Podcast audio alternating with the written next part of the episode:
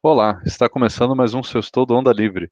Eu sou Fernando Lorenzon e hoje nós vamos falar sobre o Congresso do MBL e a Terceira Via. E eu tenho aqui como convidados o Feliciano Azuaga, a Ana Paula e o Tiago Moreira. Ana, então assim, eu queria, Ana, que você dissesse para mim o, o, se você achou que os candidatos lá a terceira via, quem é que estava assim aparentemente mais empolgado, quem é que estava menos e como é que foi a recepção do público para cada um dos, dos possíveis candidatos? Você consegue dizer mais ou menos?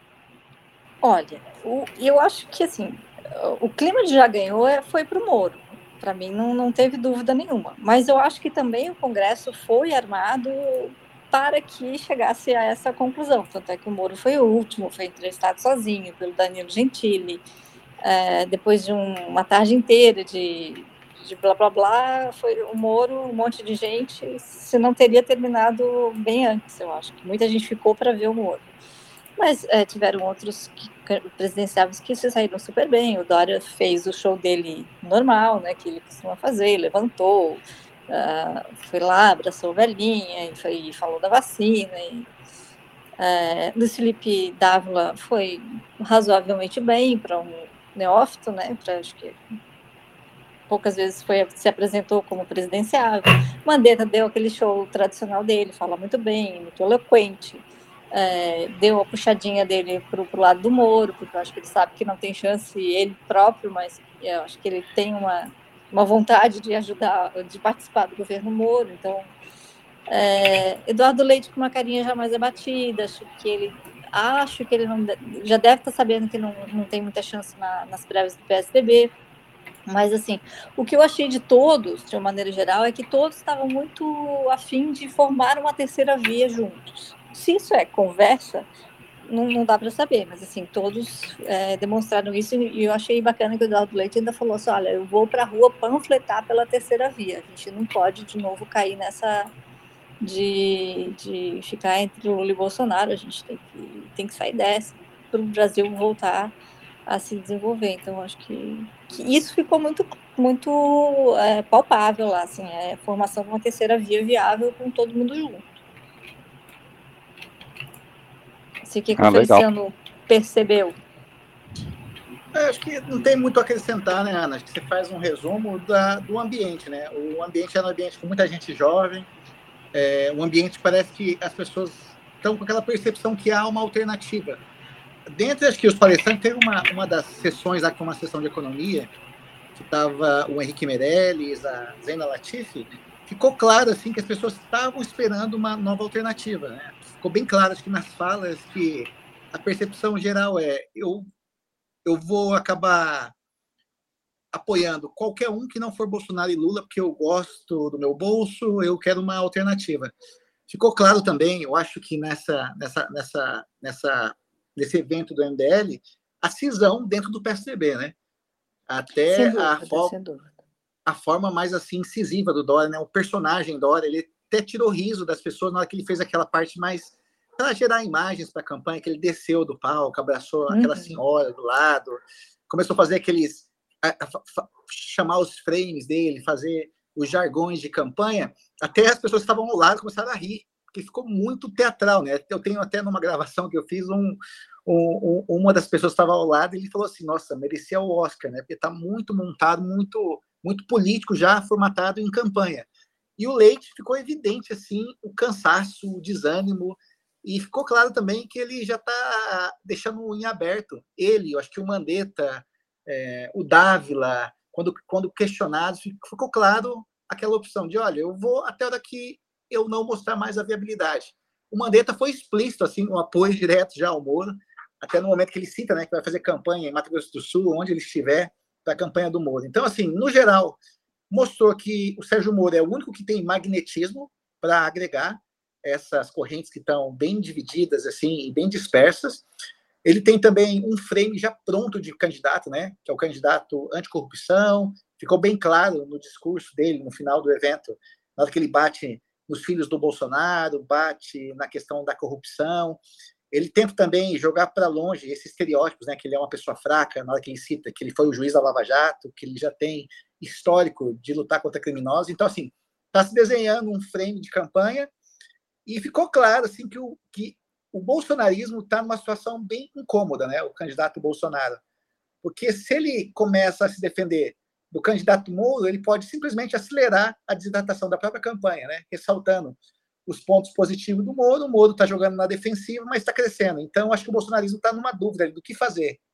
Se vai desidratando e não dá maior visibilidade para a campanha do Moro, ou se começa já o ataque ao Moro, mas aí pode ter um efeito reverso. Né? Então, acho que quem mais vai sair preocupado desse final de semana é o próprio bolsonarismo aí, a campanha do Jair Bolsonaro, né? que não sabe agora como lidar com dois adversários é, com um grande potencial de agregação de alianças e votos e essa decisão que vai ser uma decisão de Sofia aqui daqui para frente. E, e, e, no final, né, no encerramento, sobe todo mundo ao palco, onde estava o Moro Gentili, aí Kim Kataguiri, o Reni, né, que deve estar tá saindo do, do novo, é, Arthur Duval, e aí vira um grande showmício, né? Com, aí sobe Nando Moura, sobe é, outros influencers ali, é, mostrando muito claro que o MBL está apoiando a campanha do, do Moro, né? E que os candidatos do MBL vão estar provavelmente junto com o Moro. É, e fica um, um, acabou com um grande showmício ali, né? É. E Ana, e assim, as pautas bolsonaristas de 2018, que era o combate à corrupção, exato, é, exato. era o candidato antissistema e o candidato da economia liberal, já deu para perceber que essas pautas já estão migrando para o espectro do Moro. Exatamente. À corrupção, o Moro é o candidato que já tem esse frame montado, né? Que é o, é o ex-juiz da Lava Jato, é o que colocou Debrecht, Lula, Zé Dirceu e mais uma mais uma turma aí de corruptos na cadeia. Então, isso ele já tem já, já tem esse, esse, esse mote de campanha. Mas quando ele indica o Pastore também durante a semana, ele já mostra que ele está falando com economistas assim de peso, tanto na academia quanto no mercado, para começar a agregar essa turma da Faria Lima que já percebeu que o Bolsonaro tem limitações cognitivas sérias, né? Então, ficou claro isso também. E você fala que no final ali, esses influencers, ficou muito, eu, acho, eu achei muito evidente que o Moura consegue entrar em camadas que eram bolsonaristas em 2018, que é os jovens, que é o pessoal de comunicação de internet, que é o Nando Moura, que é o Vilela, que são os comediantes de, de, de stand-up mais famosos ali também da região, da região sudeste. Então, isso já mostra também que está tendo uma migração no espectro econômico, político e também de atingir as massas, né? principalmente as massas mais mobilizadas, que são jovens, mulheres, das grandes re regiões metropolitanas. Então, para mim, assim, isso ficou evidente. Ou me falha a memória, Feliciano, ou não foi quase falado em esquerda, né? É, acho que houve muita, muita, muita crítica ao, ao, governo atual, mas assim, a esquerda praticamente passou batido, ou seja, eu acho que a ideia realmente ali é, é desidratar Bolsonaro ao máximo para chegar no segundo turno com o Moro e, e contra daí provavelmente o candidato da esquerda.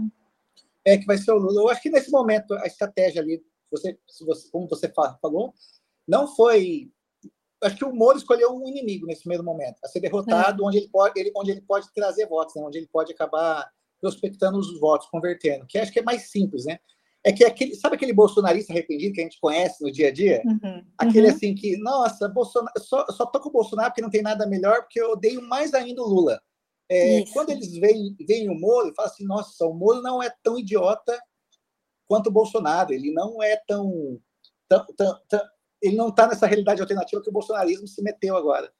E aí, é. quando o, o, o, Moro faz isso, ele escolheu o personagem, personagem não, escolheu o alvo dele, que é o Bolsonaro, é desidratar é, o Bolsonaro. É, Por isso que eu acho que primeiro, esquerda, Lula, PT, é. vai para o segundo round, acho que da luta. É, acho que é agora é realmente bater no, no, no governo e mostrar o quanto é feio ser bolsonarista, né? É porque é cada dia uma discussão diferente e ridícula, falando mal da vacina, negacionista, é, cloroquina, continua ainda essa palhaçada, a economia um desastre total, então é, a ideia, eu acho que vai ser mesmo desidratar Bolsonaro e, e, e pegar esses votos para si. Mas eu ainda estou vendo muita gente é, rejeitando o Moro, que na minha volta, conversando com as pessoas aqui depois do, do evento, eu, eu ainda, ah, mas o Moro não, não emplaca, o Moro é, fala mal, o Moro fala para dentro, o Moro não é enfático, parece que ele não fala com o coração.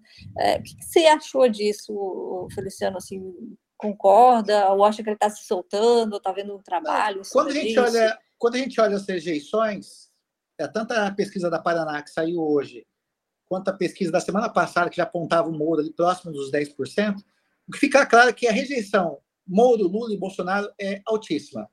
Mas tem um, um, colega nosso, inclusive, que fez um comentário recentemente, que ele falou assim, olha, mas o Moro, ele teve a desconstrução da imagem dele, porque ele já, ele já era combatido na época do PT por ter condenado o chefe da o chefe do bando, né, que foi o Lula.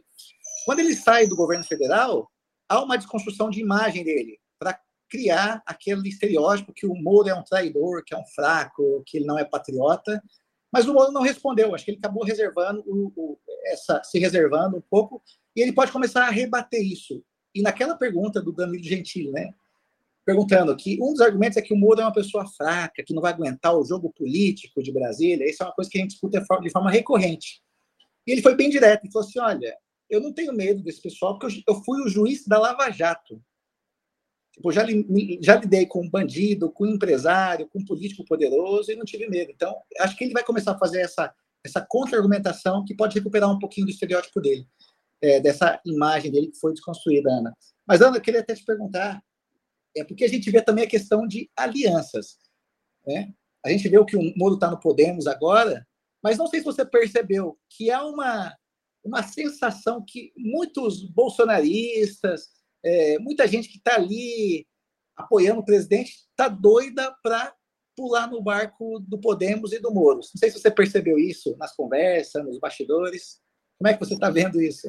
É verdade, eu acho que, que, que vai muito por aí mesmo, até é, o próprio Luciano Hang, que seria um grande bolsonarista, um empresário, marqueteiro, sei lá, palhaço, que puxava para o Bolsonaro, já está falando em apoiar o Moro, né? Então, acho que se o Luciano que é um emblema bolsonarista, tá, já está falando em apoiar o Moro, acho que Acho que sim, eu acho que vejo muita movimentação partidária também de gente que apoia Bolsonaro e que vai acabar apoiando o Moro porque tá, vai ficar feio, né? Aquela, aquela coisa assim, de, vai linkar a tua imagem com a, a, a imagem de um retardado, assim, uma pessoa com, com problema, com dificuldade mental, cognitiva, de caráter. Então, complicado. É. Uma coisa também que acho que vai ser um grande problema para o Bolsonaro é que ele estava usando toda a comunicação dele nos últimos, desde o início do governo, uma comunicação para mobilizar a militância dele. É, é, protesto contra o STF, voto impresso. Então, essas pautas assim, que mobilizam a militância, né? Só que com a aproximação da eleição, as pautas vão começar, que nem você disse, né? vão começar a ser pautas que resolvem os problemas das pessoas. E a pauta econômica, acho que quando anuncia já o Pastore, já começa a dar alguns indícios né, do que ele pensa em economia, eu acho que ele vai obrigar também o Bolsonaro e a equipe dele a começar também a apresentar propostas, porque senão vai ficar aquela coisa vaga o tempo todo, né, de pautas culturais e, essas pautas de mobilização contra, contra essas pautas econômicas. A minha pergunta para você, Ana, é: você acha que além de economia, além de Lava Jato, você acha que vai ter alguma outra pauta, assim, que vai ser uma pauta decisiva nessa eleição de 2022 entre esses candidatos que estão colocados atualmente? Eu acho que a grande pauta vai ser econômica, porque é, eu acho infelizmente, que o país está indo ladeira abaixo na questão econômica. Acho que a gente vai ter muita dificuldade financeira no bolso de, do cidadão mesmo, e eu acho que quem conseguir levantar bem essa, essa pauta vai, vai deslanchar. É, porque, eu, na verdade, afinal de contas, o que impacta é isso, né? Não adianta falar em combate à corrupção, combate a, a isso ou aquilo, se, se a pessoa está passando fome, não quer saber, né? Se está sem trabalho, se está sem geração de, de, renda e tal. É, acho que isso, esse vai ser a grande bandeira da, das próximas eleições. Quem conseguir resolver bem ou apresentar bem uma resposta ao problema É, deixa eu aproveitar para dar uns dois centavos. Voltando um pouquinho na parte da rejeição, existem, eu vejo como existem duas formas de rejeição. Uma é a rejeição pelo conhecimento e a outra é a rejeição pelo preconceito. É, a, a, rejeição pelo preconceito é quando você acha que conhece aquele candidato, mas você nunca, na verdade, ouviu ele falar, você só conhece ele pelo, pelo que você ouviu falar de, de por campanhas de difamação, pelo que você ouviu falar de pessoas, mas você nunca viu a pessoa de verdade conversar, nunca viu ela expor ideias. E a campanha, ela é capaz de reverter essa reversão por de, de essa, essa rejeição por, por preconceito, porque você passa a conhecer, a ter contato com a pessoa e começa a ver, ah, essa pessoa não é aquilo que eu imaginava que ela era, certo? Os candidatos menos conhecidos, quando eles costumam ter o, algum tipo de rejeição, é, se, se você, vê um candidato relativamente desconhecido com uma rejeição alta, em geral vai ser essa rejeição por desconhecimento. Você e, e, quando esse candidato tem a chance de falar, tem a chance de se explicar, de, de conversar, ele pode conquistar aquele eleitor que antes não votaria nele de jeito nenhum porque não o conhecia. E eu vejo o Moro com esse, com esse tipo de rejeição. Ele tem uma, ele vai ter uma rejeição forte entre os bolsonaristas mais exaltados, né, mais fanáticos, que vão ver ele como traidor. Ele vai ter uma rejeição forte entre, entre os petistas, entre a esquerda, que, que vê ele como um, um, um juiz perseguidor, autoritário, um, que, que, que, que que criou provas é, é, é, falsas, que tem essa narrativa e acredita piamente nessa narrativa. Só que vai ter muita gente também que simplesmente ouviu o, sobre o Moro por, por terceiros e criou uma imagem do Moro que ele tem a chance de desfazer. Para isso, ele vai precisar ter um bom discurso, ele vai precisar tocar em assuntos diversos, ele vai ter que falar com as pessoas, né?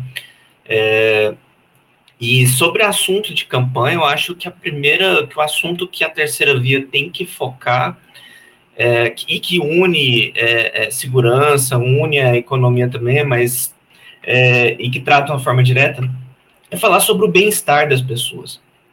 Porque o brasileiro, ele não tem tido paz há oito anos. Desde 2013, e é bom lembrar que foi antes da Lava Jato ganhar muita repercussão, a gente estava no governo Dilma, a gente teve aqueles protestos gigantes por insatisfação. E foram protestos feitos pela própria esquerda durante o governo Dilma. Foi, foram iniciados pela esquerda e depois o resto da sociedade aderiu, né? E, e aderiu até o, o, a violência ficar alta e aí perdeu o apoio popular dos protestos. Mas foram protestos que iniciaram na esquerda durante o governo da PT e a gente não teve mais pai e não tinha nada a ver com a Lava Jato e a gente não teve mais paz desde então. A gente está oito anos brigando, tentando tirar um governo, tentando colocar um governo melhor, e aí a gente teve a chance, teve um breve período de, de relativa tranquilidade, mas estava uma situação ainda muito ruim com o Temer. Ele não conseguiu melhorar a situação o suficiente para melhorar a nossa sensação, ele não teve tempo. E aí surgiu o Bolsonaro e foram os últimos, foram esses anos Bolsonaro, foram anos terríveis para a população. E eu acho que a terceira via, ela tem que tocar nesse assunto, tem que mostrar, olha, os, os causadores, você que está com dificuldade de, de, conseguir emprego, você que está sentindo a carestia nos preços, que você vai no supermercado e, e o preço da, da, da carne está tanto, é, você que trabalha com aplicativo e não consegue mais nem pagar a gasolina, é, você que, que que, que, que, quer montar o próprio emprego, mas não consegue porque tá, tá impossível. Então, você que está buscando um emprego, que está buscando uma oportunidade e não consegue, tem que se virar. Isso tudo é culpa do PT e do Bolsonaro, porque um causou o problema e o outro agravou o problema. E, e nós precisamos de tranquilidade. Então, o meu governo é para ser um governo chato, é para ser um governo em que você não vai precisar se preocupar com, com política você não vai estar tá se revoltando a cada semana porque o governo fez uma, uma palhaçada que piorou a vida de todo mundo, porque eu, eu, eu quero um governo, eu quero fazer um governo em que você possa cuidar da sua própria vida, sem ficar, sem, sem que a gente fique te atrapalhando o tempo todo. Então, assim, eu acho que o discurso de terceira via tem que levar muito para esse lado de que, olha, o, o, esses problemas que nós temos não foram, não foi a Lava Jato que causou, Foram problemas que vieram lá de trás do PT, foram problemas que o Lula ajudou a causar, a deixar uma herança maldita para Dilma, ao apontar a Dilma como sucessora e a Dilma não ter sido capaz de lidar com isso. E são problemas que o Bolsonaro agravou porque ele só se preocupa com besteira. Ele, ele focou em arma, ele focou em voto impresso, e aí, e aí seu emprego? Você está satisfeito com seu emprego? Você está no emprego que você você está procurando emprego ou você está no emprego que você não consegue, você odeia, mas não consegue sair porque não existe outras oportunidades fora. Então assim, eu, eu acho que a terceira via tem que tem que mostrar, lembrar as pessoas desse desconforto que elas têm. Todo mundo está cansado, todo mundo está estressado, todo mundo está nervoso, todo mundo está tá inseguro. E, e, tem que mostrar, olha, nós queremos te dar um pouco de tranquilidade, a gente quer te dar, a gente quer te dar um, um pouco de melhoria de vida, porque não, nós não vamos resolver nada do dia para a noite, mas nós queremos te dar um pouquinho de estabilidade que o, o PT, o Lula e o Bolsonaro tiraram de você. Mas Eu os dois, hein, Thiago? Ah, Ana, só é, colocar. o, o Lula e o Bolsonaro, desculpa. Não, o Lula e o Bolsonaro estão estão vendendo exatamente esse peixe também, né? Vocês concordam? Mas é por isso que tem que focar em né? dizer, em é. lembrar as pessoas. As pessoas, a memória das pessoas é fraca. Então vamos lembrar aqueles protestos gigantescos de 2013 e lembrar, olha, eles não tinham nada a ver com a, com a Lava Jato, eles eram por causa do PT. Vamos lembrar todos, toda a luta contra a corrupção que foi afundada, foi, foi arrasada pelo governo Bolsonaro. E vamos mostrar claramente, olha, o Lula está prometendo isso, sendo que ele é um causador. O Lula pega as próprias promessas do Lula, pega aquela carta de 2002 dele e compara. Fala assim: olha, ele prometeu a mesma coisa que em 2002 e não cumpriu. O Bolsonaro prometeu tal coisa e não cumpriu. Vocês vão ficar acreditando nesses dois? Esses dois, eles são os causadores disso. Vocês vão realmente a, a dar. Bolsonaro vai ser muito mais fácil porque a gente está vivenciando isso, né? Acho que Exato. o recall, o recall do, do, do, Lula vai ser mais complicado porque teve um, um momento em que estava todo mundo surfando no, na, na onda Sim. do bem no mundo e, e a gente também estava legal, né? Então vai ser mais complicado aí de desfazer essa, essa, essa Mas a gente pode exatamente usar a falta de memória do brasileiro para lembrar, para relembrar, para falar, olha, o Lula, ele torrou que não tinha em 2010 para eleger a Dilma e deixou para Dilma uma, uma dívida terrível, uma herança terrível, e a Dilma não soube lidar com isso. Então, o Lula, durante o Lula, a gente teve a sensação de bem-estar, mas o que ele deixou para depois explodiu na mão da Dilma. E isso é responsabilidade do Lula.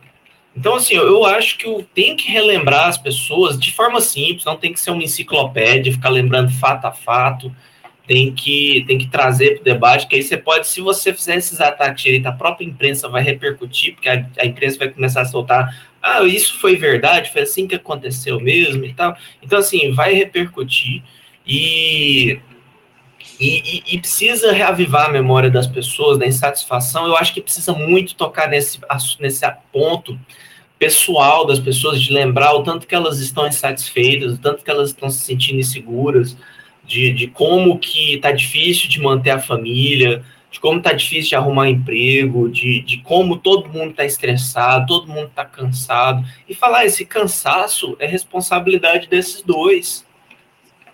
Foram eles que governaram o Brasil nos últimos 20 anos. E assim, a questão da rejeição realmente, assim, existe uma rejeição muito grande contra esses três principais nomes, né? Mas como o próprio Daniel Salles tem comentado, é, não tem como medir rejeição, né? Tem, tem a rejeição top master lá, que acho que é Bolsonaro, que, que acho que é o ódio, né? Nem, não é vota de jeito nenhum. É, o, é uma coisinha é, é difícil medir a intensidade, né? A intensidade da rejeição. É isso que ele até é, mencionou na live. E, e aí, se o, se o, de repente, a narrativa, a narrativa que vem contra o, o Moro é explicada, as pessoas podem entender, porque realmente ele não, não fez nada que a gente possa criticar tão duramente quanto se pode criticar duramente Bolsonaro e o Lula. Então, eu acho que é mais fácil desfazer a rejeição contra o Moro, até porque não foi governante, né? nunca foi. Para dar uma notícia, assim, para deixar vocês mais animados em relação a, a, a, qualitativa da Paraná, tem uma pergunta lá que, que era é, qual que é o fator mais importante para a escolha de um candidato a presidente? E o que bateu em primeiro lugar foi honestidade, 38%, e na segunda vem competência, né, 18,4%. Então, assim, quando a gente já pega o que, as pessoas estão procurando, o que as pessoas estão se sentindo mesmo roubadas, estão se sentindo sendo expropriadas pelos políticos. Então, isso já para mim foi uma informação muito importante nessa estimulada.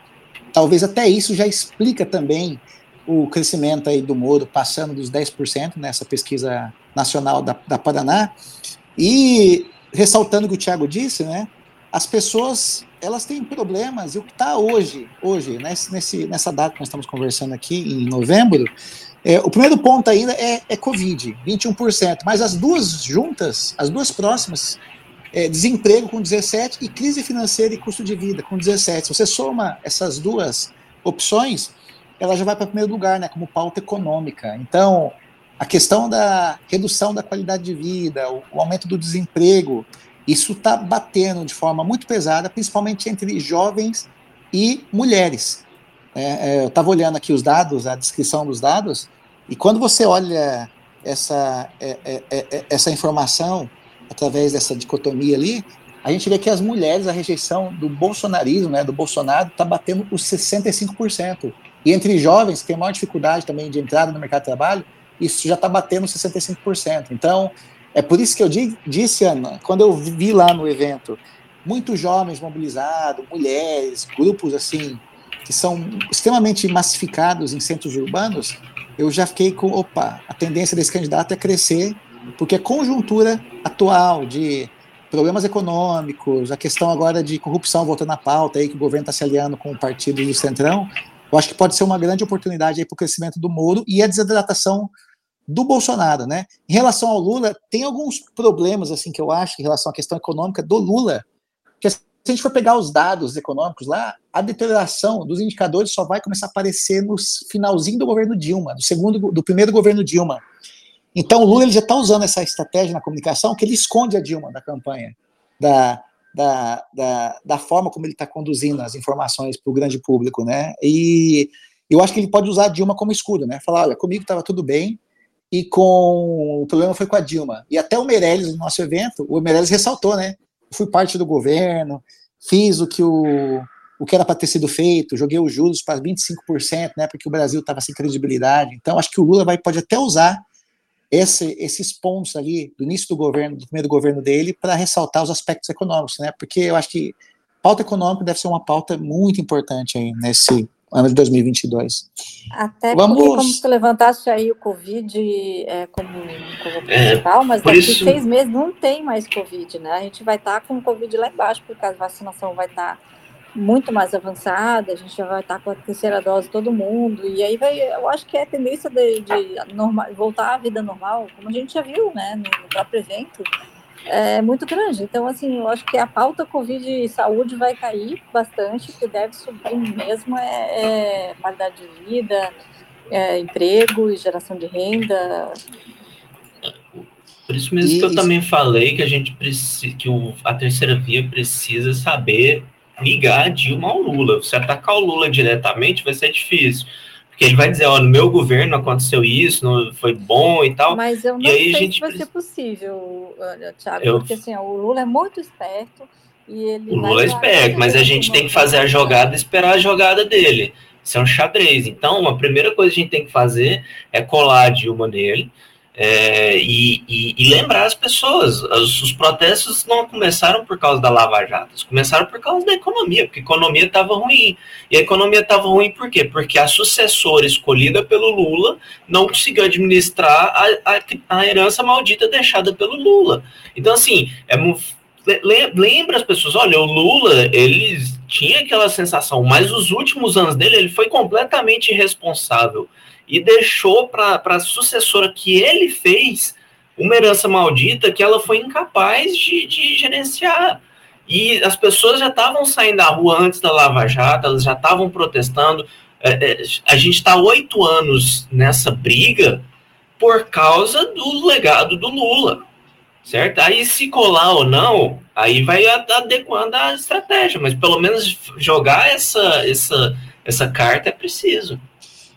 Agora, o ponto negativo. Passando para o Feliciano, eu queria te passar essa aí mesmo. Assim, é, chega no, no afegão médio essa informação de que a, o legado Lula, que transformou o governo Dilma num, num, inferno tão grande? Então, aí, assim, são duas informações que eu acho assim. É, é, não, na prática, não. Quem tem 20 anos lá no início do governo Lula devia ter um ano, dois anos de idade. Então, não vai lembrar de como foi a transição do governo Fernando Henrique para o governo Lula. E você linkar o governo Lula com o governo Dilma, é, teve muitos erros do governo Dilma. A Dilma mesmo, vamos pegar um exemplo, a Dilma substituiu toda a equipe econômica do Lula. Essa é uma situação que ele vai falar assim, olha, ela mudou minha equipe, colocou o Guido Mantega, que foi uma catástrofe do ponto de vista do ponto de vista fiscal, veio com a política dos veio com a política dos campeões nacionais, que foi uma coisa muito específica do governo dela, veio com o reparelhamento do BNDES. Então tem coisas que se o Lula como candidato já mais mais calejado do jeito que ele ele pode simplesmente falar assim, olha, é, isso daí foi, foi a Dilma. A Dilma foi mal assessorada, teve problema dos partidos. Eu acho que ele vai acabar jogando ela no fogo e eu acho que ela pode ir para. acaba indo para a degola para salvar um pouco desse, dessa ideia de legado. Eu acho Como que é muito complexo assim. A fazer, né, Feliciano? É, ele fez isso com ele fez isso com o Zé Dirceu, ele fez isso com, genuíno, com, com, com genuíno, fez isso com. Ah, mas com certeza tem, mas com certeza tem vídeo dele falando da bem da Dilma, defendendo a Dilma, é só questão de. Mas eu acho que. Mas acho que... Ele vai dizer que não sabia. Ele vai, é, ele vai falar, vai fazer sempre história, não, não sabia. E a gente tem que lembrar o seguinte, né? No período Lula, a gente tem que lembrar disso. Ele chegou a bater mais de 80% de popularidade, né? Foi o que a Ana Exatamente. disse. Com dinheiro no bolso, ninguém tá nem aí para política, né? As pessoas começam a prestar atenção e quem que é o ministro, quem que está fazendo as burradas, quando a, a, o preço do gás, da gasolina vai bater sete reais. E eu estava olhando um dado aqui que me assustou também, nessa qualitativa aí da Paraná, é que corrupção para o afegão médio, né, Ana? Ela, é. ela acabou caindo, Thiago, lá para a oitava posição da, da, da, da, pauta, foco assim, dos eleitores. Eu estou vendo aqui que ele tem 6,5% só de percepção. A pauta mesmo para as pessoas foi o que o Thiago falou. É você bater na qualidade de vida que está piorando as pessoas. Agora, como vai linkar isso ao lulismo? Eu acho que é fazer esse blocão, né? Conseguir linkar Lula a Dilma, mas eu acho que é, é um link mais complexo de você fazer.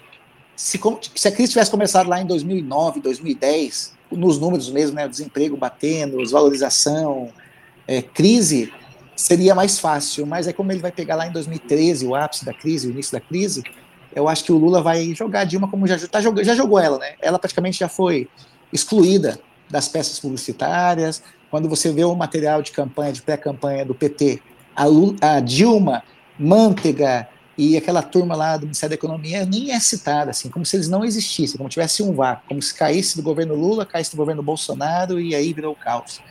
É, eu acho que eles vão tentar vender esse, esse frame. Como abordar isso? Acho que os marqueteiros vão ter bastante bastante dificuldade para fazer esse link. O Ciro tentou fazer esse link, mas ele não está tendo, tá tendo sucesso até o momento, né? Sucesso, que não está né? conseguindo. E parece aí, tá conseguindo alavancar. pesquisas, que quem, que quem desidratou com a entrada do Moro foi o Ciro, né? Que quem caiu foi o Ciro. Estranhamente. Foi o Ciro. E até eu vejo aqui os dados do Ciro, Ana. Eu estou olhando aqui a pesquisa, o resultado da, que saiu hoje. E um dos cenários, vou pegar aqui o primeiro cenário, ficou da seguinte forma, né? Lula 34%, Bolsonaro 29%, Moro 10,7, Ciro 6,1 e Dória 3,1, Mandetta 1,2, Simone meio, Alessandro meio, Rodrigo Pacheco meio. Pelo que está ficando claro assim, quando o eleitor que assim suporta o Bolsonaro, ele vê um candidato com mais densidade, com maior chance, ele está migrando acho que naturalmente. Eu acho que tanto os, os caciques partidários quanto esse eleitor assim que não é um bolsonarista fanático, apaixonado, ele vê o, o, o, o, Moro como uma opção mais densa, né? Com, aí o fator do voto útil pode ser importante nesse momento. Uhum. A gente acho que vai ter que esperar mais uns 15 dias, 20 dias para verificar. Se quem está desidratando é quem está embaixo, se é o Dória que vai acabar sendo desidratado, se é o Mandetta que já vai fazer transferência automática, ou se vai ser a desidratação da parte de cima, né, do, do bolsonarismo. Eu aposto que a desidratação vem do bolsonarismo. Tá? Porque eu, o Ciro também é essa corrente de tem, esquerda. tem que ser, né? Eu acho que tem que ser do bolsonarismo, porque dificilmente quem está é, com intenção de voto no, no Lula vai transferir o seu voto para o Moro. Então, acho que para ele chegar no segundo turno, deve ser com os votos do bolsonarismo. Eu queria perguntar para vocês o que vocês acham desse mau desempenho do Dória nas pesquisas, porque ele parece ser um gestor decente, razoável, ele é uma pessoa que sabe se comunicar, ele, ele tem vários predicados para ser um bom pres, presidenciável, digamos assim. E ele não decola nas pesquisas, né? Tiago? Olha, o Dória é, tem várias características dele. Primeiro que ele tem uma reputação que não é muito boa. É, então, assim, eu acho que é boa parte do sucesso dele em São Paulo se deveu mais à concorrência que, que teve com ele do que ele mesmo. E isso é mais difícil dele conseguir no resto do país. E outro, outro fator que atrapalha demais o Dória é o PSDB. É, o PSDB, essas prévias do PSDB são algo que deveria ter ocorrido há uns três meses atrás. É, Para essa disputa pela terceira via, precisava ter começado quanto antes. A gente tem que lembrar que o Bolsonaro ele chegou à presidência, mas foi com quatro anos de campanha. Ele não, ele não esperou o ano eleitoral para fazer a campanha dele. Ele ficou quatro anos ali aparecendo na mídia, falando besteira, chamando atenção, é, pautando a imprensa. Então, assim, o, o, a terceira via precisava, ter, precisava fazer isso. Então, o Dória, ele precisava ter se definido logo como candidato para ele poder fazer campanha em paz, fazer a pré-campanha dele, não permitiram isso, tá essa confusão.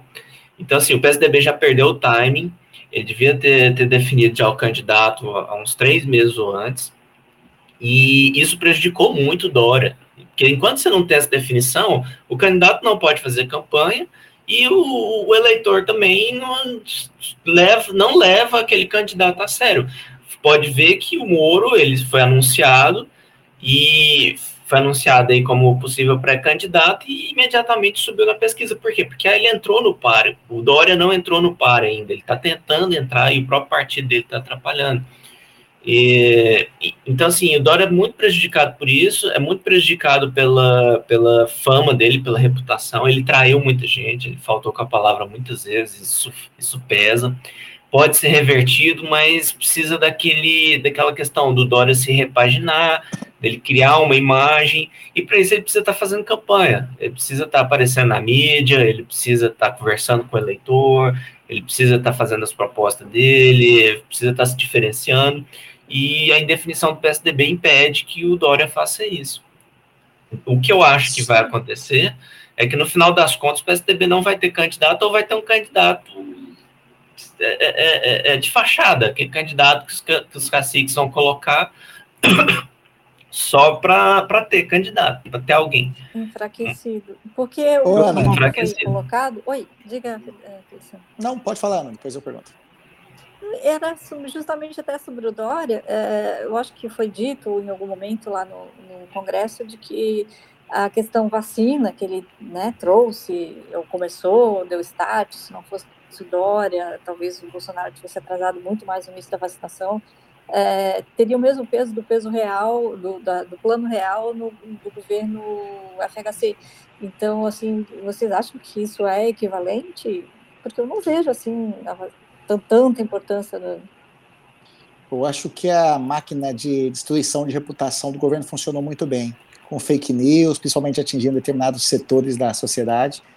Porque a gente viu as pessoas até agradecendo o Dória durante o evento lá, uhum. mas ele acho que não uhum. soube capitalizar assim, não conseguiu se defender e mostrar assim como que foi importante ele ter startado o processo da vacina aqui no Brasil, né? Isso a gente tem que ver que ele teve mérito de ter começado Sim. o processo, ter forçado o governo a se mexer. A gente lembra, tem que lembrar alguns fatos, né? Que o governo chegou até a alocar um avião da Gol para tentar ir buscar uma, um lote de vacinas na Índia para tentar vacinar antes do Dória. Então ele acabou fazendo o governo federal é, antecipar algumas ações, isso foi acho que muito benéfico. Mas salvou é, vidas, é, entre, entre, salvar vidas e conseguir capitalizar isso politicamente, como foi feito no governo Fernando Henrique Cardoso, aí você tem um, uma distância que nessa nesse momento não foi possível. Ana, assim, a gente está tá falando que o Dória, ele, eu via, eu fiquei a um metro do Dória lá enquanto ele fazia o discurso assim ensaiado, com os bordões, incisivo, discurso pronto, sabe? De candidato mesmo já. Aí eu queria te perguntar o seguinte, né? Você já acompanha o Moro há muito tempo. O que, que você achou da performance do Moro, assim, no palco, na gesticulação, na voz? Ele tá. Você percebeu a evolução dele, tipo, do Moro juiz para o Moro candidato? Eu acho, falando do Dória, uma coisa que, que me faz rejeitá-lo um pouco é, é, essa coisa que me parece falsa quando ele vai para lá muito ensaiada, é, já com seus seus frames né, prontos e, e, e assim aquilo corre falsidade. Não sei se é uma coisa que é uma percepção só minha, ou se, ele passa para as pessoas, até dá a impressão que passa, porque a a, ele não decola na pesquisa, claro, tem isso que o Tiago falou, mas é, eu acho que também é, passa muita ambição, assim, de querer, de poder, de chegar, e eu acho que o pessoal não está entendendo isso muito bem. Agora, deixa eu, te, deixa eu só te falar a minha impressão do Dória ali, essa palavra exata, ambição. Quando eu estava olhando o Dória ali pertinho, e ele olhando a plateia, assim, você vê que ele parece um olho de águia, assim, procurando. Isso quer dizer, o procurando, procurando a é, presa. É, é, não é isso, sincer, isso. parece que não é sinceridade. É tipo, a minha percepção é, eu vou para ganhar, independente do que eu precisar fazer. Se eu É, precisar exatamente. fazer acordo, mas eu vou para ganhar, eu vou para ganhar. Dá para ver que ele tem aquela obsessão ali e, e- e essa ambição. Isso para mim é a minha sensação. Até as pessoas que estavam ao meu lado eu começaram acho a que as rir. pessoas percebem isso, né? Eu acho que desgasta a figura dele. E essa teatralidade dele ali, Uhum. é, fica claro que está acoplada a essa ambição. Então, que nem você disse, né? Parece de plástico e, e fica isso muito evidente quando você está observando ali o, o gesto, os movimentos, né? Essa, só para falar sobre a minha percepção do Dória, eu- essa foi, foi a palavra ideal, ambição. Eu até ficava olhando para ele e falava assim, nossa, esse cara aí tem uma, uma gana assim que parece que ele vai atropelar qualquer tipo de É. obstáculo que se coloque a, A gente estava tava ali muito perto e é- realmente o olhar dele é aquela coisa de águia, né? Assim, olhando, nossa, onde é que eu vou pegar a minha presa? Isso aí foi perfeita definição mesmo. Eu E acho que o Moro? Moro melhorou muito, acho que ele melhorou muito, muito, muito na, na- na- e acho que, mas acho que tem muito, muito, muito mais a melhorar. Só que assim, eu, para mim, o discurso do Moro soa muito verdadeiro no sentido de que ele realmente não precisava de nada daquilo, né? Eu acho que ele estava com uma carreira consolidada, podia estar esquecendo essa história toda e volta para pode ser por vaidade também, né? Porque afinal de contas ele ia sair como um vilão da história e ele tem a chance de recontar uma história que foi é, desconstruída do, do nome dele pela Lava Jato e pela equipe do pela, pela equipe do Bolsonaro e pela equipe do, do PT. Então ele pode estar voltando por uma visão pessoal, mas assim também parece que ele volta para tentar dar uma resgatada em alguma questões de, de, de respeitabilidade, de moralidade, de combate à corrupção, que eram bandeiras dele. Para mim, soa mais verdadeiro. É, muito embora eu acho que ele ainda precise botar mais força no, no, no, no, no, no discurso, assim, acho que tem que passar isso com mais, é, de forma mais enfática.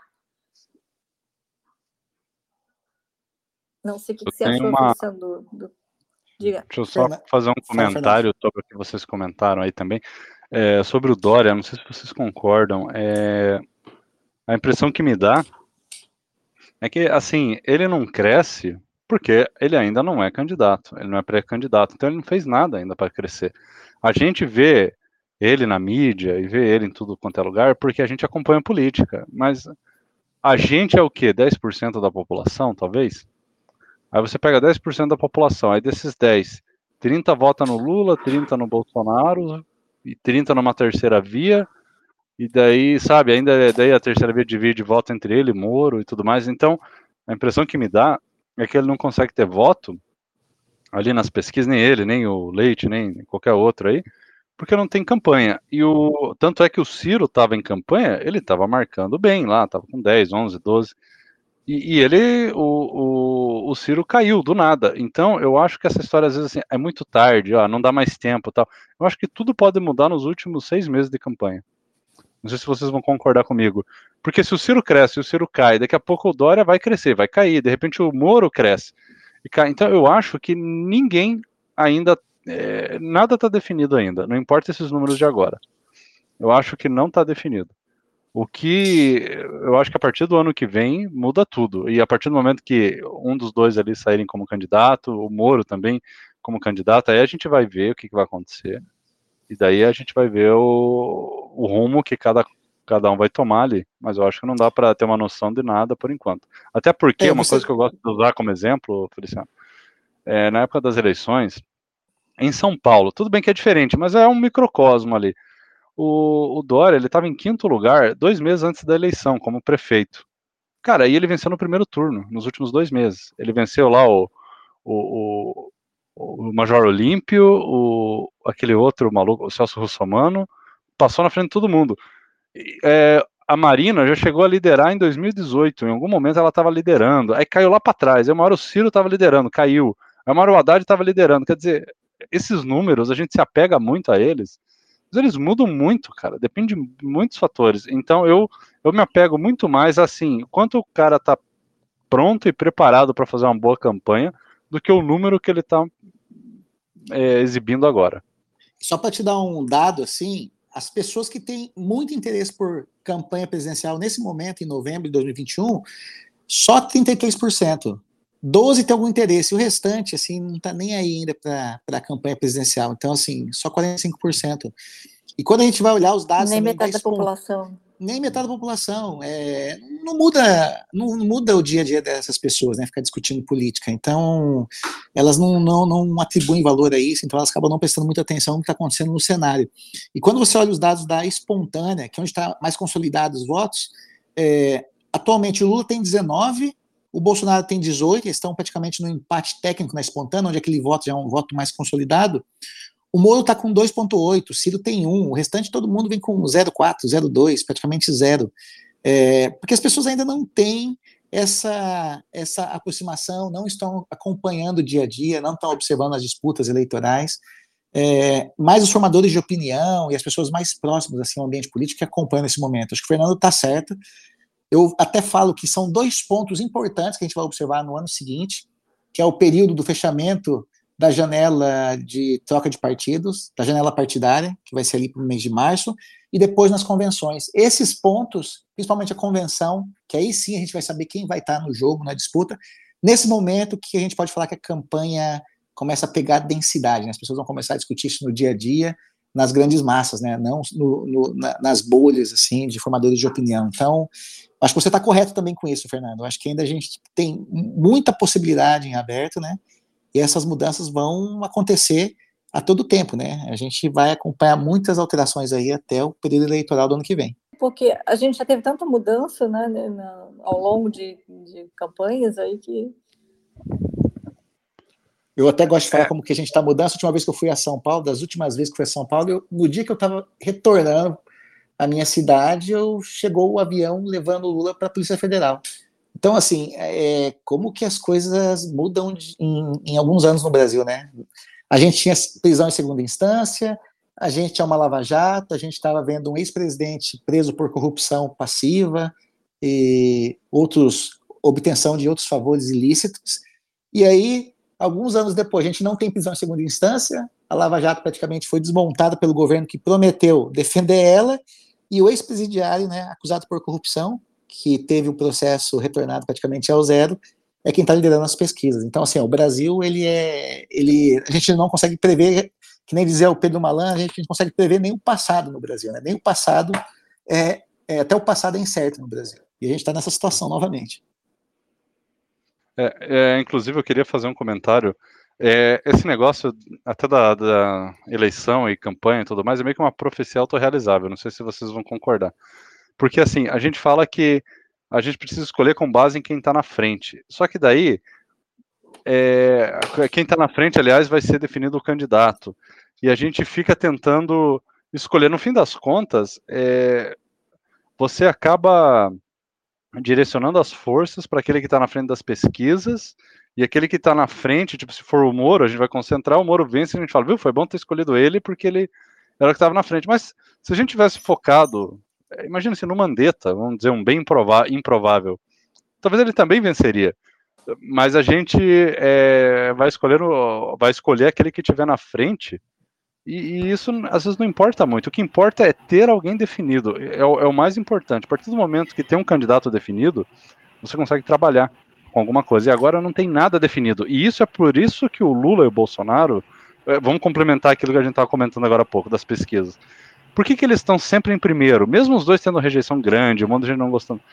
Porque está definido. Porque eles estão definidos. A gente sabe que eles são ali os players ali, a gente sabe que eles estão escolhidos e tal. E eles são famosos. É, eu, eu, brinco que é, é, pesquisa eleitoral, é concurso de Miss. É, é, quem é famoso vai sair na frente. A partir do momento que se definir, começa a mudar o jogo. E, e Olha, isso. Eu tenho algo é, ah, para terminar. Pode falar. Não, não, mas é, é, o que eu ia dizer assim. Não uhum. importa quem for o escolhido. Pode ser o Moro, pode ser o Dória, pode ser Mandetta, pode ser a Tebet, sei lá. O importante é, é a partir do momento que definiu, todo mundo tem que se juntar nesse projeto. E é um projeto que eu, eu tenho muita esperança, Thiago. Veja se você vai concordar também porque muita gente está cansada de ter que apoiar o Bolsonaro e está lá só por conveniência. E, Não, tipo, olha, o, uma das coisas que eu vinha falando já em abril, eu falava, olha, a terceira via tem que se mostrar logo e eles têm que competir. Olha, olha o tanto de mídia que essa prévia do PSDB criou. Agora imagina se a gente tivesse tido uma prévia da terceira via igual defendia lá em abril, onde vamos colocar os candidatos da terceira via para brigar para atrair, isso vai da mídia para a terceira via, que aí o que ganhar, ele vai chegar forte lá na frente. É, sem, a, sem essa prévia, qual foi a outra coisa que eu falei? Vamos, vamos trazer os candidatos o quanto antes. O Partido Novo lançou a moeda em junho, estava com uma vantagem grande, jogou fora. O PSDB ele devia ter determinado candidato dele já há alguns meses, está enrolando, agora deu esse problema aí na votação, sabe-se lá se vai ser amanhã ou daqui a seis meses que, que, que vão retomar as prévias. Então, você assim, está perdendo tempo, está prejudicando o próprio candidato, está tá se prejudicando e está prejudicando a terceira via por falta de definição. Porque, assim, uma coisa que a gente tem que pensar na terceira via é que se a gente chegar muito perto do pleito e tiver vários de terceira via ainda competindo, é, vai, vai acabar que os que acharem que tem competitividade não vão desistir. É, e aí vai chegar no pleito, na, na, eleição, eles vão dividir votos, isso pode levar tudo a perder, pode ser, pode ser o, o fator que tira a terceira via do segundo, do, do, segundo turno. Então isso me preocupa muito. Eu acho que a terceira via devia estar tá, tá aparecendo muito mais, devia estar tá lutando, devia estar tá aparecendo na mídia, e, e, e, isso não está acontecendo. Foi bom o Moro ter aparecido. Eu, eu, coloquei hoje no Twitter lá, graças a Deus que o, que o Moro deu a cara a tapa e o Podemos é, é, é, permitiu que ele tomasse o protagonismo ali no, no, no, partido, porque se a gente tivesse dependendo do Novo ou do PSDB para formar a terceira via, a gente já estava ferrado já. É, bem verdade o que você disse, as pessoas podem subir e cair ao longo da campanha, ainda tem muito chão pela frente. Mas quanto mais sólido e, e quanto antes a gente conseguir um candidato, quanto conseguir uma solidez, mais difícil é dele cair ali na frente. E, e mais fácil é dele conseguir apoios é, é, antes, conseguir negociar apoios e, e, chegar mais forte ali na frente. O, o, Bolsonaro, ele conseguiu ganhar em 2018, não é porque ele foi um fenômeno, foi porque ele ficou quatro anos aparecendo na mídia, surfando em tudo quanto é onda que aparecia, surfou na Lava Jato, surfou no, no antipetismo, é, surfou na, na, na, na, insatisfação com, com a Dilma e depois com o Temer. Então, assim, é, o, a, a terceira via precisa fazer algo similar. E, e, tem essa preocupação de que, olha, é bem verdade que pode subir e descer, mas se a gente chegar muito perto da eleição e tiver dois, três nomes de terceira via que forem viáveis, a gente corre risco de chegar de cada um deles e falar, não, eu sou mais viável, eu, vou, eu não vou desistir. E, e aí, meu amigo, se a gente dividir os votos lá na frente, vai Bolsonaro e Lula por simplesmente por, por inércia. Tá? Então me preocupa muito isso. É bom a terceira via se, se acertar até antes do final do, do primeiro semestre do ano que vem, para que quando começar a campanha sejam uns apoiando os outros é, vocês falaram do Mandetta, por exemplo. O que eu vejo do Mandetta é que ele está se preparando para apoiar o outro. Ele tá ali, mas é só para por estar. Ele vai chegar lá na hora, ele vai apoiar outro, às vezes ele vai querer um carro, alguma coisa, mas não é problema. Ele, ele apoiando, ele, ele, ele transfere votos e a terceira via fica mais forte. Eu tenho muito medo do nome do PSDB não, não querer fazer isso mesmo que o Dória ou mesmo que o Leite queiram, aceitem, eu tenho medo de chegar lá dentro do PSDB, os caras já que eles não vão querer, a gente vai lançar um nosso próprio candidato aqui e vai colocar um ali só para atrapalhar. Igual o, o, o, Pacheco também, ele vai estar tá lá só para atrapalhar. É... Quem que é mesmo? O Pacheco é o Kassab, né, que está empurrando ele. É, daqui a pouco São dois. o PMDB vai botar a tablet também. Eu acho que o PMDB não, vai. O PMDB é mas a tablet nem foi no evento também. O PMDB acho que já é, desistiu não, da, da ideia. É, o PMDB, ele não, ele não costuma é, concorrer na eleição presidencial, ele costuma apoiar alguém. Entendeu? Então, assim, eu acho que o PMDB é mais provável que ele apoie alguém, ele surfe na onda de alguém que seja mais forte do que ele, porque o PMDB está interessado mesmo em prefeitura, em são dos estados e tal. E assim, e a gente tem até uma chance, porque o que, que acontece na política? Os partidos de centro, é, de, de centrão, eles estão aproveitando o momento para crescer, eles estão crescendo muito e tal, e eles não querem mudança, eles querem manter o, o sistema frágil para eles continuarem a, a, ganhar. Então, eles lucram com Lula, eles podem apoiar o Lula, eles lucram com uma campanha, com uma campanha como do Pacheco, que enfraquece a terceira via, é, então, a gente tem esse risco. Eu, eu, se o PMDB for esperto, se ele vê, olha, a, os tempos estão mudando, porque os tempos estão mudando desde 2013, a gente só está em crise após crise porque a política resiste a mudar. A política resistiu à Lava Jato, ao invés de aproveitar o momento para reformar o sistema é, penal, o sistema processual. É, o, o, a gente está em crise econômica porque as esquerdas, o centrão, eles existem a, a, a, nas, nas, nas, reformas econômicas. Então, a gente está em crise porque a política resiste à mudança dos tempos. Se o PMDB for esperto, eu não sei se vai fazer isso, não é uma previsão, eles farão isso. Mas se o PMDB e alguns outros forem espertos, eles podem ver, olha, tá na hora da gente apoiar uma mudança. A gente vai perder um pouquinho aqui, a gente vai perder alguns privilégios, a gente vai perder algumas oportunidades, mas a gente pode impedir esses, esse centrão de crescer no nosso território, se a gente apoiar uma mudança. Então, assim, eu, eu espero que partidos, talvez o DEM, é, o, o, PMDB, talvez, eu espero que haja a possibilidade de chegar e falar, olha, vamos apoiar a terceira via, vamos perder um pouquinho dos nossos privilégios, vamos sacrificar um pouco para a gente não deixar o centrão crescer no nosso lugar. É, pode ser um conflito que pode ser benéfico para a terceira via, vamos, o tempo vai dizer. Eu já acho que o centrão vai começar a migrar naturalmente. O centrão vai rachar e vai começar a buscar. Eu acho que parte né? da terceira via vai, vai do centrão vai para a terceira via. Os mais oportunistas, aqueles que estão só preocupados no próximo mandato, eu acho que eles fazem isso. PSL, a boa parte dos que apoiaram o, o, o, Bolsonaro, mas tem aquelas áreas do Centrão também que eles estão ali pensando no crescimento partidário, em, em, em criar raízes ali na, em, em, várias partes. Então, da mesma forma que boa parte desse Centrão é, é, é, que é o centrão mais tradicional, vou chamar assim, porque tem o centrão oportunista que subiu com o Bolsonaro e que vai mudar de, de barco facinho. Mas eu acho que tem partidos tipo do Kassab, o PSD, que se que, que, eles, eles não querem uma mudança. Eles querem se, se, se estabelecer no sistema atual. E, então, assim, eu vejo eles com mais dificuldade de. Tanto que eles querem o quê? Eles querem Lula, eles querem jogar o Pacheco para atrapalhar a terceira via. É, então, assim, eu espero que partidos mais tradicionais, partidos que estão perdendo espaço para esses partidos é, é, é, novos, mais novos, né? Já estão bastante tempo na política, mas que eram menores e que estão crescendo no território de partidos mais tradicionais. Se partidos tradicionais forem mais espertos, especialmente o PMDB, forem mais espertos, eles podem vir apoiar a terceira via por isso. Vamos ver o que, que vai acontecer. É um, um, um movimento que pode ou não acontecer. Vamos ver.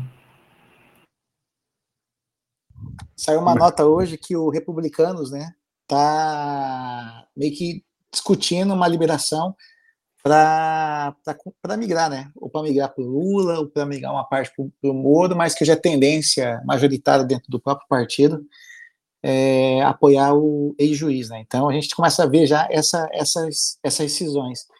A gente vê também o, em alguns estados podemos fazer um movimento também de começar a expurgar os bolsonaristas mais radicais, né? Manter aqueles que querem migrar, mas já começar a dar um aviso de um aviso de forma bem direta para que esses bolsonaristas mais radicais procurem outro local para se acomodar.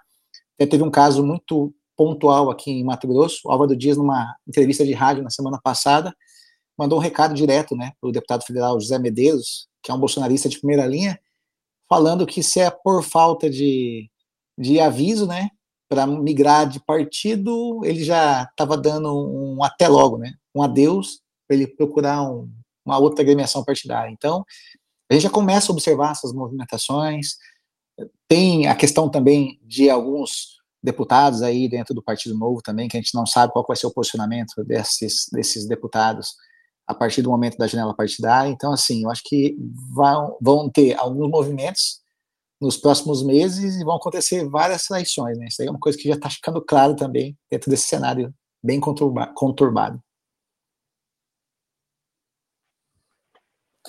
De qualquer maneira, acho que é interessante eventos como que aconteceram agora esse, é, essa última semana, é, do MBL, para a gente ter uma temperatura de como é que as coisas estão indo neste momento, né? Como a gente já conversou, as coisas mudam bastante, mas é, deu para ter uma ideia boa de, de para que lado a balança está tendendo agora na terceira via. Acho que foi bem interessante ter participado do Congresso.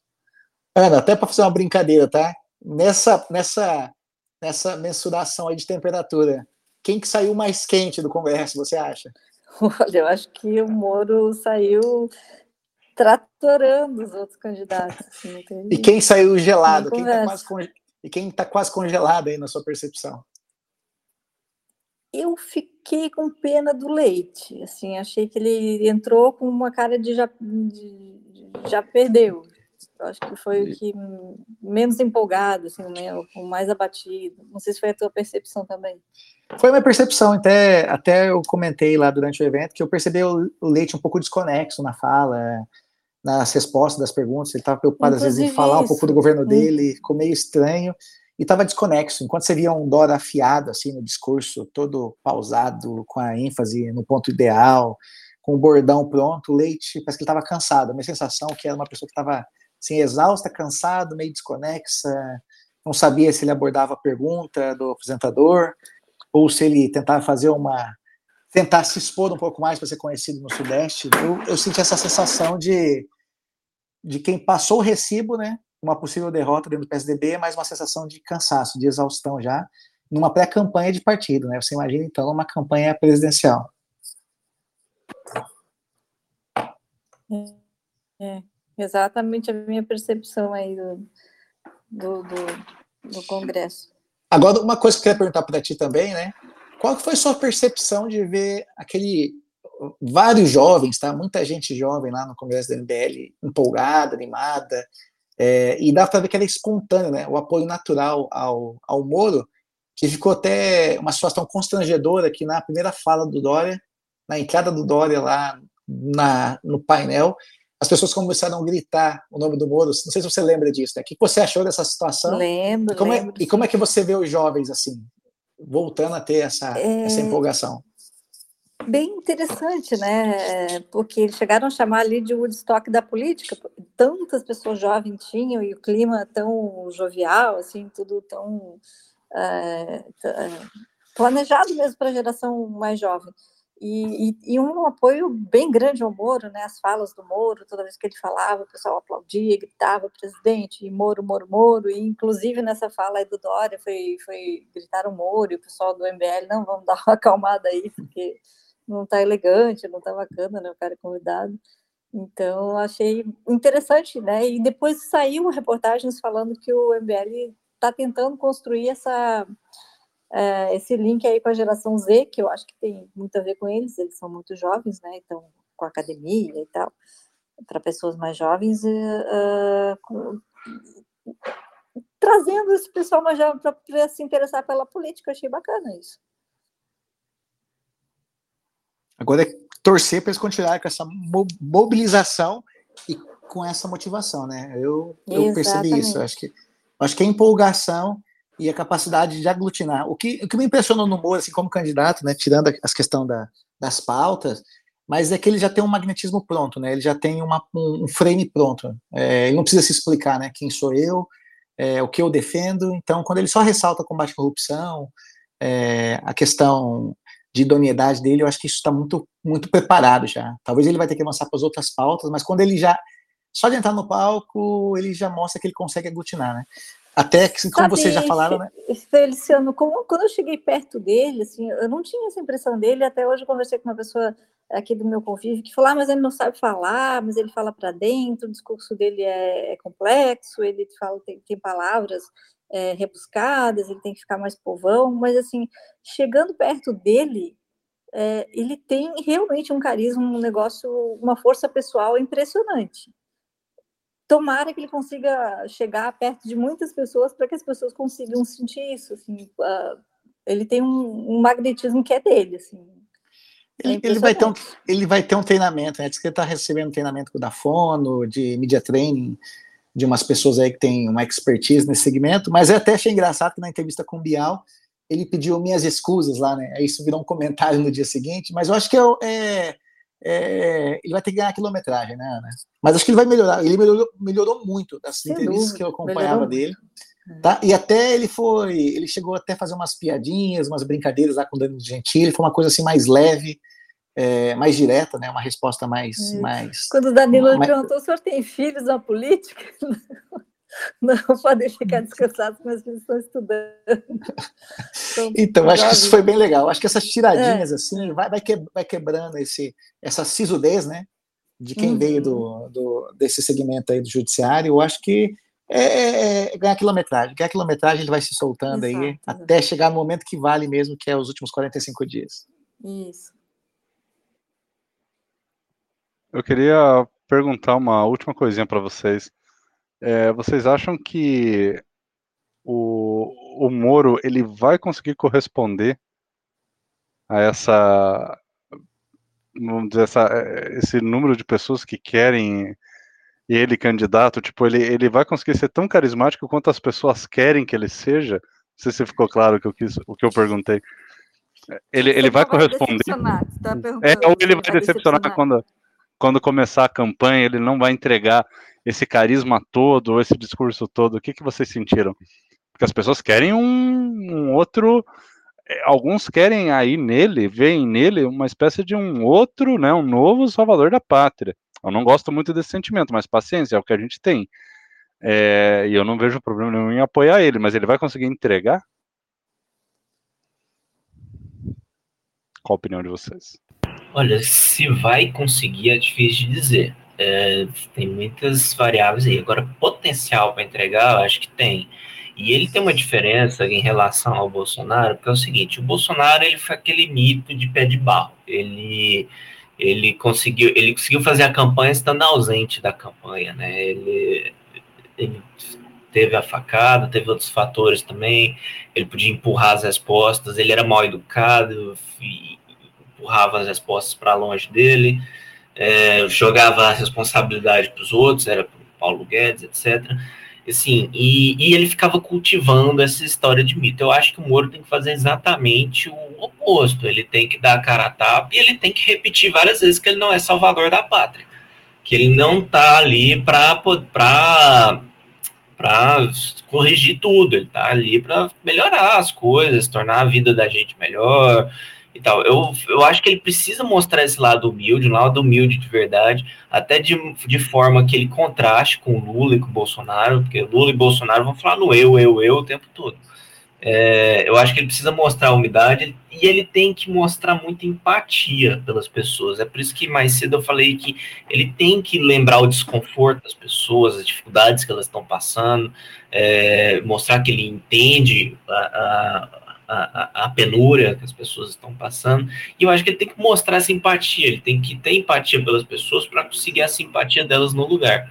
Mas, Tiago, é, sabe que eu acho que ele tem mostrado isso e ele está com um discurso que não um é potencial. totalmente liberal, sabe? E eu acho que um liberal, nesse momento, talvez não fosse adequado, porque fazer Gente, um discurso liberal no afegão médio, no momento dramático que nós vamos estar passando economicamente, seria mais complicado. O Moro ele fica ali na coluna do meio.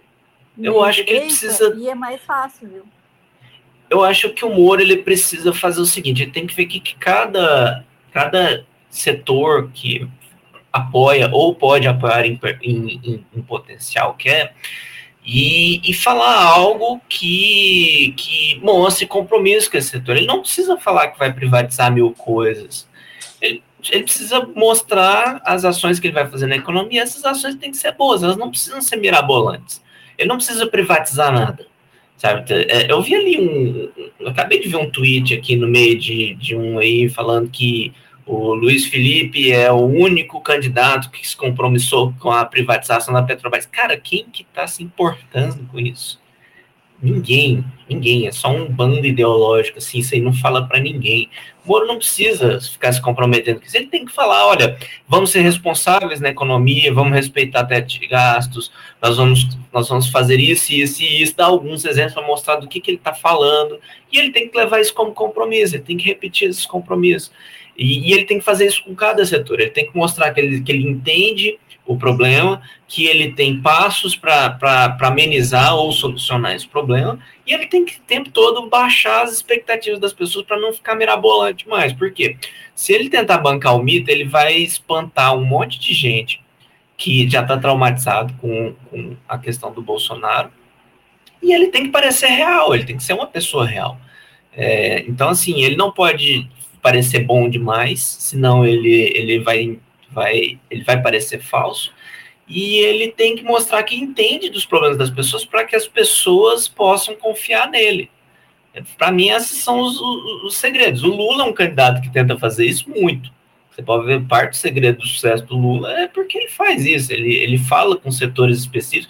Ele até mente, ele fala para um setor uma coisa. O Ciro também faz isso muito que é para um setor, ele fala que aquele setor quer ouvir, para outro setor ele fala que o outro quer, quer ouvir. Tem que evitar isso, tem que ter coerência. Coerência vai fazer muita diferença. E ele tem que falar também para as olha, esses caras aqui eles vão prometer os mundos e fundos para vocês. Eu prometo o possível. Eu vou. É, Fernando, antes que a gente termine, deixa eu fazer uma pergunta para o Feliciano, porque lá foi falado muito na, no Paulo Guedes e que o discurso liberal e a palavra liberal foi tão queimado pelo governo Bolsonaro e pela pessoa do Paulo Guedes que a gente vai levar uma geração para voltar a dizer somos liberais. O que, que tu acha, Feliciano? Tu lembra disso? Qual foi a tua Não, eu, eu, eu, concordo com isso mesmo. É, a, a discussão ideológica não chega nas, na, nas massas, né? Ficar discutindo conceitos econômicos ou de conceitos de escolas de, de escolas liberais acaba não agregando voto, né?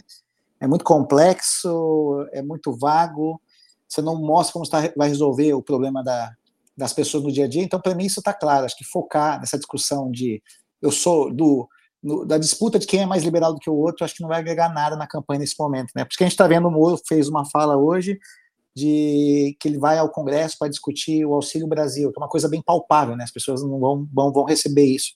Uhum. É, então, acho que as coisas têm que ser mais, mais, mais, mais pragmáticas. Em relação se o Moro tem também essa condição de fazer é, a entrega, é, eu gosto de falar que a eleição tem muito da questão conjuntural. Assim, a gente tem que lembrar que não existe pessoa menos carismática e menos eloquente que Fernando Henrique Cardoso, que ganhou duas vezes do Lula em primeiro turno, a uma condição específica do momento. Plano real, economia. Na segunda eleição do Fernando Henrique, ele apelou para que ele que trouxe o real, ele é o único que conseguiria combater uma crise internacional, então isso levou também. Então, tem muito da conjuntura, né, do momento, do, do desse ambiente. Então, como eu acho que o Bolsonaro acabou perdendo boa parte dos seus pilares da campanha de 2018, que foi o antissistema, o combate à corrupção e a economia liberal, e vai só sobrar a pauta cultural para ele nesse momento, e essa pauta mais de fake news, talvez a conjuntura é, possa ser favorável para uma alternativa. Eu estava olhando os dados hoje, Ana, acabei de olhar de manhã, é, os dados do Banco Central o ano que vem no Brasil são muito ruins, os dados econômicos. O Brasil deve ter o pior crescimento do G20. O Itaú está trabalhando já com uma recessão de menos meio. Os bancos brasileiros já estão trabalhando com uma, um crescimento de menos de 1%. Taxa de juros deve chegar a 12%. Inflação passou de 10%.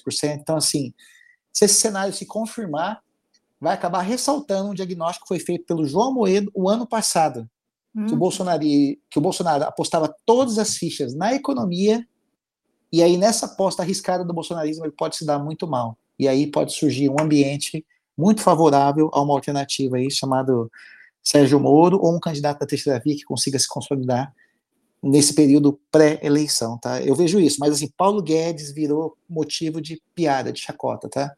É, então, aquela fala lá dos meninos é, é exata, tá? É, Paulo Guedes e o bolsonarismo vão virar palavrões durante a campanha, literalmente. A pessoa que escutar, porque é fácil de você atacar. Se você vem com uma pauta liberal, o cara vai falar assim: olha, Paulo Guedes é liberal, não preciso falar mais uhum. nada. A pessoa já vai associar um picareta à sua uhum. pauta. E aí a sua pauta já morreu, não preciso gastar um minuto de argumentação. Ah, você é outro Paulo Guedes, acabou. Acabou sua argumentação. Você vai se defender como? Não, ele era um liberal, mas ele não era liberal. Tipo, não dá para defender, sabe? Não, não tem. É. É, não tem como. O frame está feito e te arrebentou, literalmente. É, acabou a reputação, acabou a sinalização. Vai ser muita energia gasta para recuperar um pouco desse, desse legado do liberalismo no Brasil. E, e, e, sério, na situação que a gente está aqui, ficar fazendo promessa liberal, que, gente, que dificilmente passa no, no Congresso, não vale nada. Porque, assim, é melhor a gente ter um governo tipo Temer, vai passar dificuldade, mas faz umas coisinhas boas e no final vai acumular sucessos. O Temer só não teve muito tempo para poder colher os louros disso. É, e ele teve dificuldades é, é, por causa do, do da JBS, né? Joesley, Joesley Day, né, que chamam. Então, assim, é muito melhor, seja você liberal, progressista, o que for, você ter um novo Temer, um governo que, que tente fazer o que o Temer fez, que é um, um candidato que vai prometer privatizar a Petrobras e nem vai ganhar, porque esse discurso não interessa para ninguém. Então, é, é, eu acho assim, esse pessoal que está focado em, em, ideologia, que põe lá liberalismo como se fosse um, uma medalha de honra, um, um, um, sinal de virtude. Hoje teve um aí defendendo liberalismo acima da honestidade. Então, o que, que você quer dizer com isso, amigo? Que, que você pode ser desonesto desde que seja, seja liberal, no final você não vai ter nem liberalismo nem honestidade. Porque o, o desonesto não vai cumprir o que promete. Então, assim, é, é, eu acho assim que o, o, Moro tem que fugir muito dessas, dessas, dessas pechas, desses rótulos. Ele não tem que se assumir liberal coisa nenhuma, ele tem que sim fazer promessas liberais, promessas que, que, que, que anime o mercado, que anime os liberais, mas ele não precisa falar que ele vai ser liberal, que ele vai privatizar para Petrobras, que, ele, que isso não importa. Isso não importa. Tudo que a gente precisa é de um governo um pouco estável, um governo que faça o mínimo para que a gente tenha um pouco melhor de qualidade de vida. A gente não precisa de um, de um, de um, fala, de um profeta liberal que vai prometer mundos e fundos e a gente sabe que não vai ter condição de cumprir. Opa. Ana, nós temos uma terceira via? Para mim temos, bem claramente. Para mim é Sérgio Moro assim, sair com essa sensação do Congresso, que acho que foi um, uma coisa importante, bem interessante que saiu de lá. Eu não quero fechar minhas opções agora, mas o, a conjuntura agora está toda apontando em favor do Moro. Pode acontecer muita coisa ainda, mas eu acho que essa configuração não vai mudar muito até a eleição, não. Beleza, pessoal. Relator. Então tá bom. Eu vou encerrar aqui. A sua opinião, né? Você vou, quer. Tá é, diga aí, Feliciano, a sua opinião. Daí eu vou. Não, eu, vou eu sigo, eu sigo os relatores, tá? Ah, legal. Pessoal, eu vou encerrar aqui a gravação. Então, beleza. Obrigado a todos pela participação. Valeu, até a próxima. Tchau.